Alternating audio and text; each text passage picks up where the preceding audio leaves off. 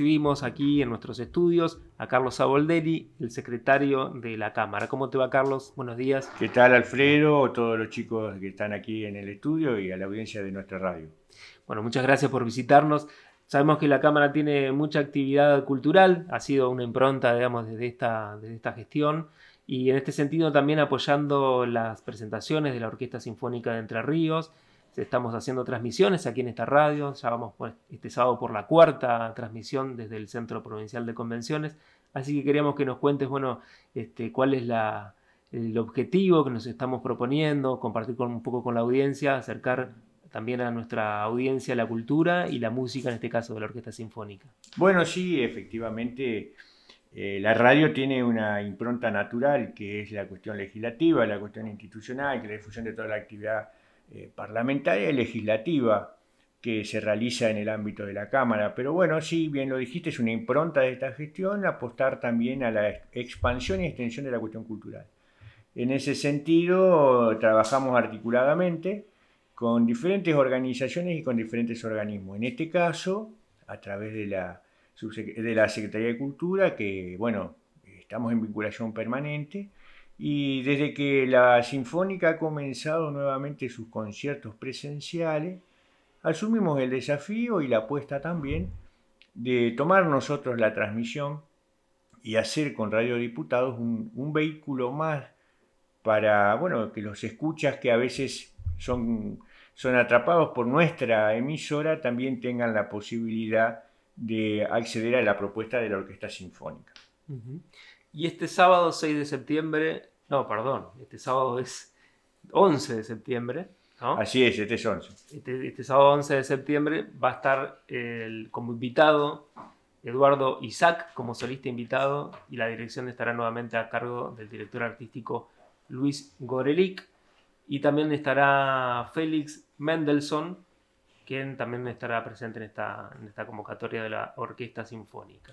Sí, básicamente, bueno, nuestra sinfónica realmente lo artístico es un orgullo. Quizás no sea el más apropiado para hablar de esto, pero sí este, conocer y hacer conocer también a través de nuestra radio la, proyección que tiene la sinfónica, la calidad artística en sus interpretaciones. Eh, tiene en su haber eh, el otorgamiento de varios premios Gardel, y sí, en esta oportunidad es el cuarto concierto que se realiza en las instalaciones del CPC, se mantienen las medidas de distanciamiento. Eh, el programa este, incluye obras de Joaquín Rodrigo, por eso la presencia de Eduardo Isaac, este, que bueno, va a ejecutarlo seguramente con la maestría que nos caracteriza en su guitarra.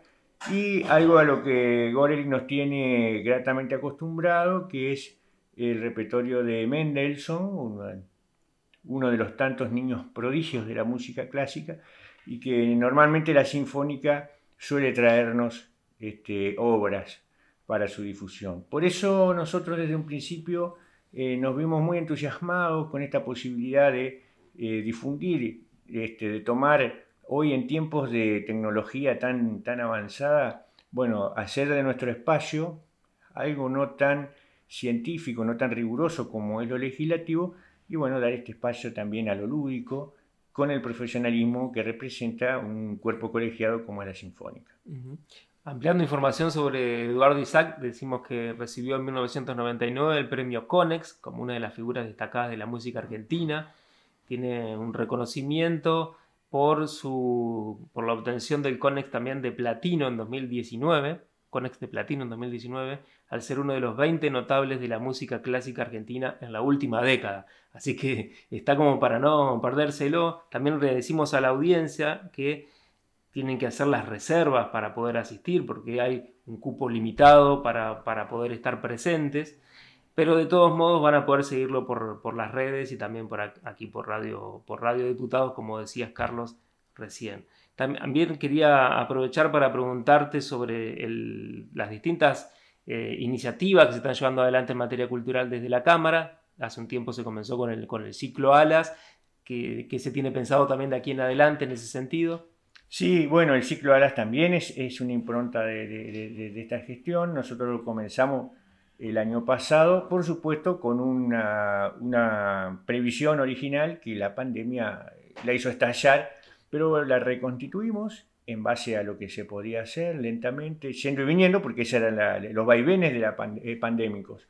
Pero bueno, el, ciclo alas es una expresión que alude a, echar a volar el arte dentro del recinto. El recinto de la Cámara de Diputados es un recinto histórico, es uno de los pocos espacios históricos nacionales que, existen en la provincia. Dentro de, la Casa de Gobierno es quizás el que tiene todavía mayor estilo. Claro. Y nosotros aprovechamos, queremos aprovechar ese entorno, es un espacio que tiene acústica inclusive, y bueno, lo estamos eh, extendiendo a través de recitales, obras de teatro, monólogos, expresiones de ese tipo. Este, desde el año pasado se realizan sin público y se emiten por nuestro canal YouTube y en directo por nuestras redes sociales y eventualmente por la radio también, por supuesto. Eh, este, este nuevo periodo del año en lo que queda estamos planteándonos la posibilidad de un aforo reducido, este, tenemos un cronograma bastante intenso de aquí hasta diciembre, a promedio de dos obras o dos actuaciones, dos eventos por mes, este, que incluyen de depresiones folclóricas, obras clásicas, eh, y estamos trabajando con la UADE para un convenio con la Escuela de Música, este, para que esto a partir del año que viene, el ciclo Alas, tenga una presencia estable de música de cámara. Estamos trabajando con esto eh, insisto que es una apuesta fuerte de, esta gestión, porque es un ámbito parlamentario. Entonces, desde la instalación de los músicos hasta la predisposición del equipamiento, representa para nosotros un desafío. Y bueno, hasta el momento hemos salido airosos, estamos más que conformes y ahora tampoco nos pretendemos quedarnos estabilizados en esto. La pandemia tiende a superarse al menos y nosotros pretendemos hacer lo mismo. En ese sentido, estamos evaluando el tema de la presencialidad y el tema de que el ciclo ALA realmente vuele y transformar esta disposición del, espacio histórico del recinto en eh, el, traslado de las obras a los distintos espacios territoriales de la provincia.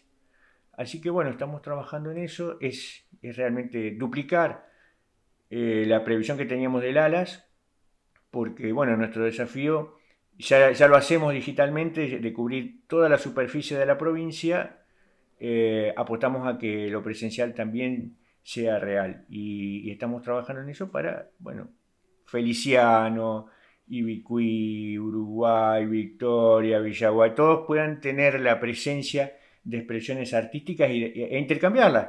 Nos hemos llevado gratísimas sorpresas, con, arrancamos el ciclo Alas con una expresión artística de Feliciano, un producto audiovisual muy notable, basado en, historias tradicionales del lugar. Así que bueno, este, y consolidamos, ya que estamos para contarles, consolidamos otros espacios que también son rigurosamente legislativos, pero que tienen una impronta. Por ejemplo, la biblioteca.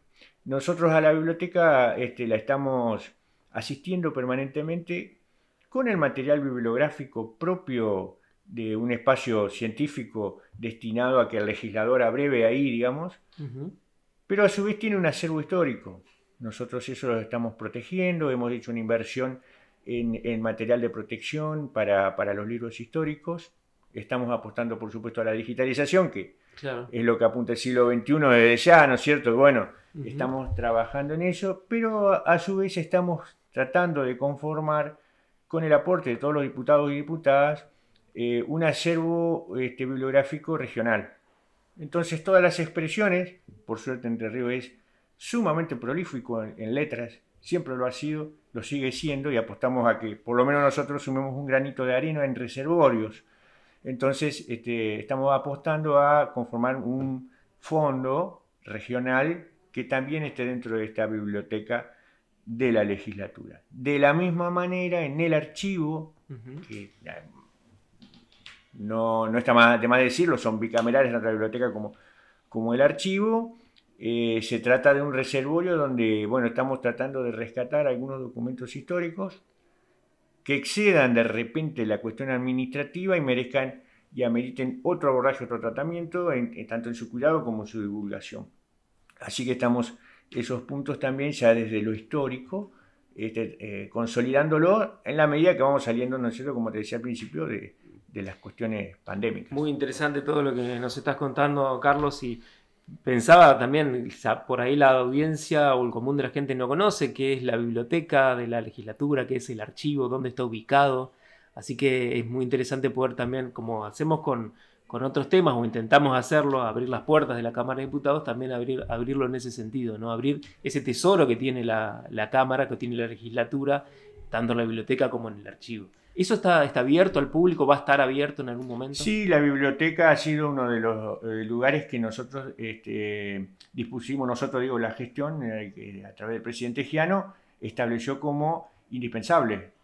Se mantuvo abierta, por supuesto, con guardia, distanciamiento, con los aforos que, que se establecieron en general, pero siempre estuvo abierta, siempre estuvo abierta, nunca cerró y realmente para el, para el legislador para los asesores, para el público en general, ni te digo para el bibliómano. La biblioteca de la legislatura es realmente eh, un Edén donde los invito a que pasen, aunque sea para conocer, para charlar con los empleados que se, están este, muy, muy predispuestos a conversar sobre el acervo. Hay cosas realmente sorprendentes, eh, hay, obras del siglo XIX, eh, eh, debemos recordar que la legislatura de la provincia es el único órgano que se ha mantenido prácticamente inalterable desde la primera constitución terrena de 1822. Ha cambiado la conformación del Ejecutivo, el Poder Judicial, por supuesto, muchas veces, y la Cámara, con sus cosas, es precedente a todos ellos, incluso a la propia Cámara de Senadores. Así que, bueno, toda esa colección que originaria se mantiene allí, están muy bien cuidadas, muy bien cuidadas y además ellos realizan específicamente el seguimiento de la evolución legislativa. Entonces, es temático, uno puede abordarlo, por eso digo para el historiador, para el investigador, uno los aborda y ellos lo tienen organizado en forma temática, es un material que se suele brindar este, con los recaudos de, por supuesto, de, de, mantener el material histórico, ¿no es cierto? Pero están las evoluciones de leyes antiquísimas y están absolutamente catalogados, recopilados.